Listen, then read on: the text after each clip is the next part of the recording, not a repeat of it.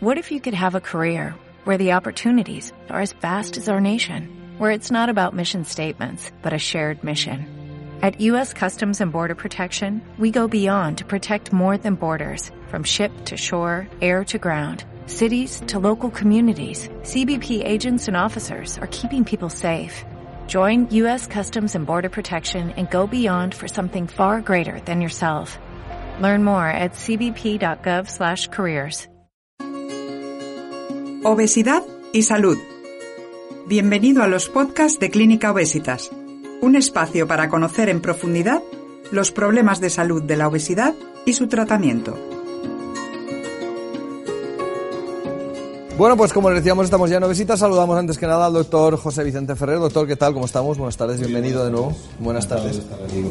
Igualmente, y hoy un tema, siempre son atractivos y muy interesantes los temas. Hoy cirugía de revisión. El doctor José Vicente Ferrer, como saben, es especialista en eh, cirugía bariátrica y metabólica y hoy además pues nos aporta un caso aquí en plató, en vivo y en directo. ¿Es así, doctor?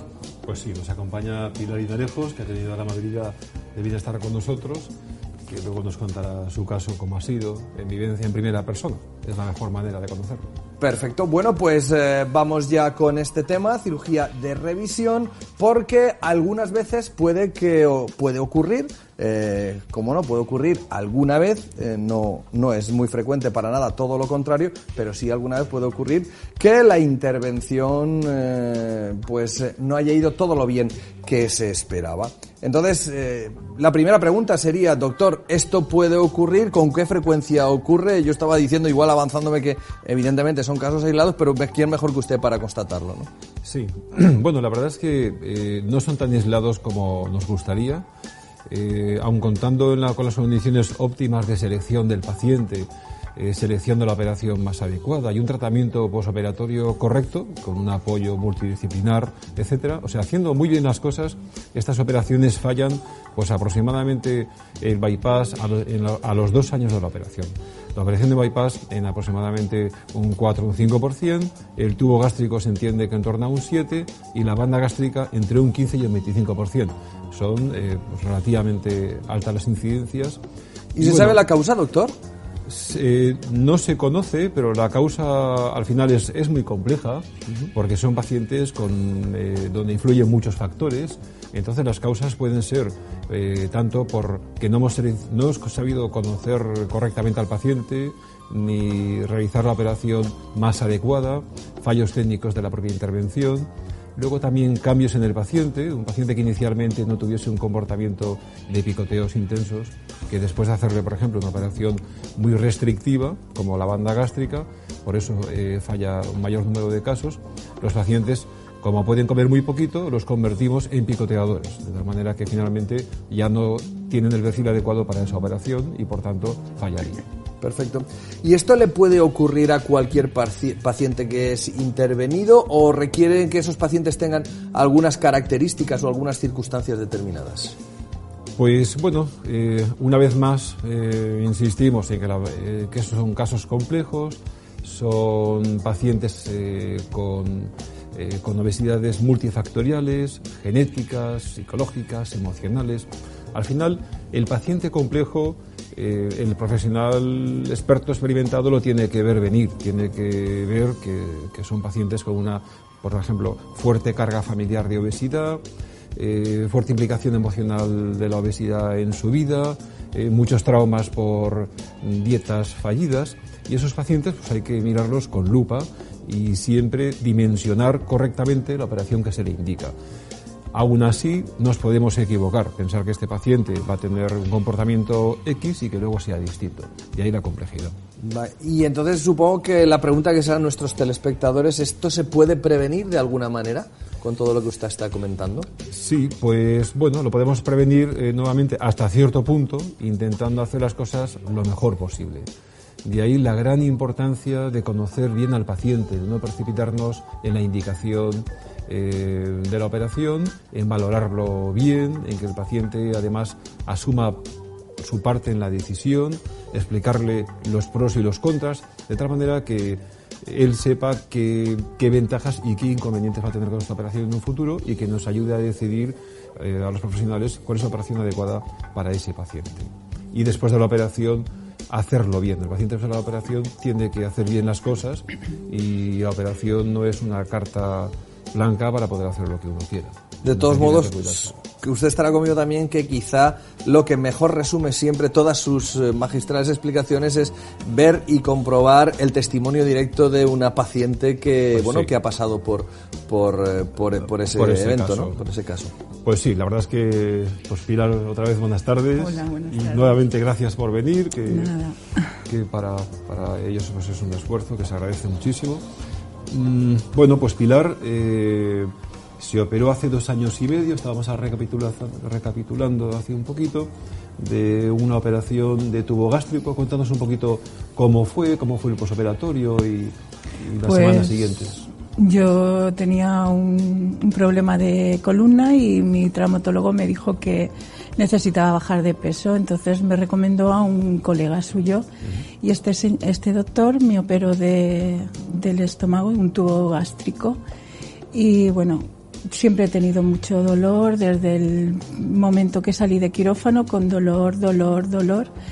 Y bueno, bajé mucho de peso, pero tenía mucho dolor. ¿Cuánto peso llegaste a bajar aproximadamente? 54 kilos, pero 54 n- no comía nada, nada, solo eran líquidos, tenía mucho dolor, no podía estar acostada, tenía que estar sentada y no podía poner nada a la boca porque tenía mucho dolor, era dolor, dolor. ¿Y entonces qué tipo de alimentos ingerías habitualmente? Pues era medio yogur o medio potito de estos que toman los bebés y todo líquido. Y recuerdo también que iba muy estreñida y mucho dolor. Siempre tenía mucho dolor y muchos reflujos. Al comer poca fibra, pues el estreñimiento aparece casi inevitablemente. Eh, bueno, y, y después de la operación tuviste apoyo eh, por un nutricionista, psicólogo, endocrino. ¿Qué apoyo tuviste después de la operación? Recuerdo que para operarme la primera, para operarme sí me mandaron al psicólogo, pero nada más, yo ya no volví a ver más a este señor. Sí que te- tuve endocrina, iba cada mes, iba a la endocrina una vez al mes y una vez también al doctor. La endocrina me Al decía... doctor es al cirujano. Sí, Al cirujano. la endocrina me decía que era yo que comía mal, que tenía un trastorno alimenticio. Yo se lo comentaba al cirujano. El cirujano me decía que no hiciera caso a la endocrina, que este dolor se pasaría, pero nunca se pasó, nunca, nunca. Nunca se pasó. Bueno, ya se ve que, que la operación no, no fue como debía Pilar. A veces estas molestias se producen en la operación de tubo gástrico, pero con las semanas van mejorando y el caso en que, que en Pilar no fue así. Perdió mucho peso, luego comenzó a recuperar peso. Bueno, y cuéntanos un poquito eh, cómo te sentiste cuando viste que no solo no comías bien y tenías muchas molestias, sino que además comenzabas a recuperar peso. Cuando, ¿Cómo te sentiste y cuándo decidiste consultar con otros profesionales? Pues yo sobre el año y medio empecé ya a, engordar. Comía igual de poquito, seguía con mis eh, reflujos, mis dolores, pero seguía y engordaba. Yo engordaba. Entonces fui al médico y me dijo que, que bueno, que no pasaba nada, que esto se arreglaría con otra operación. Y yo me vine a vivir aquí a Valencia porque esta operación me la hicieron en otra ciudad. Y bueno, yo en mi cabeza sabía que yo algo tenía mal hecho y que este dolor no podía seguir. Y fui a- al doctor Ferrer, a usted, que bueno, pues me... Bueno, cuando recibimos a Pilar, Pilar había recuperado ya en torno a 20 kilos de esos 55 que había perdido inicialmente y la verdad es que fue valiente y viniendo. Las segundas operaciones de obesidad tienen más riesgo, son más delicadas, es muy importante contactar con un equipo eh, con mucha experiencia, incluso a veces puede ser bueno consultar con dos equipos distintos que den su opinión sobre cuál es el problema. Cuando recibimos a Pilar, pues hicimos un estudio nuevamente multidisciplinar, la vio el- la psicóloga del equipo, la nutricionista, un estudio detallado de la anatomía del estómago, etcétera, y, y bueno, vimos en la historia clínica que es un paciente con importante carga familiar de obesidad, con incluso un paciente fallecido como consecuencia de la obesidad mórbida, de manera que ya se veía que el tubo gástrico era una operación insuficiente para el caso de Pilar. Aparte de que por algún otro motivo no se debería de haber realizado quizá porque tenía un reflujo muy intenso, que era lo que le causaba las molestias. Y entonces finalmente eh, hicimos el estudio preoperatorio estándar, además de esto que hemos comentado. Eh, hubo una preparación, cuéntanos la preparación. Pues hubo una preparación de tomar durante 14 días unos sobres y bueno, ni con los sobres bajaba de peso. O sea, ¿se recuerda usted que me decía, es que no, no puede ser, digo yo, doctor, si es que lo estoy haciendo bien me preparó con el psicólogo, la dietista y los sobres y, bueno, llegó el día de la operación. La operación, pues eh, bueno, fue todo muy bien, afortunadamente. El mismo día no necesito ir a la UCI, como sucede en la mayoría de los pacientes, incluso en la cirugía de revisión. Y, bueno, yo estuvo ingresada dos días. Dos días, dos, días. Se fue a casa, se recuperó pronto y ahora ¿Cómo te sientes después con, esta nueva intervención? Pues ¿Qué diferencias notas? No tengo dolor. Mm, estoy como si, bueno, una persona normal que no se haya operado. Muy bien. Es que desde que salí del quirófano, muy bien, muy bien. No tengo nada de dolor como de todo, con las pautas que me ha dado la dietista. Y no tengo ninguna acidez, ningún reflujo. Eh, lo importante es que no tengo dolor no tengo dolor. Es que han sido dos años de dolor. Buena calidad de vida. Sí, sí, sí, sí. Para todo. Es que, ya le digo, a los dos días yo estaba muy bien. Muy bien. La operación que decidimos realizarle fue la operación de bypass, que es el, paso siguiente al tubo gástrico.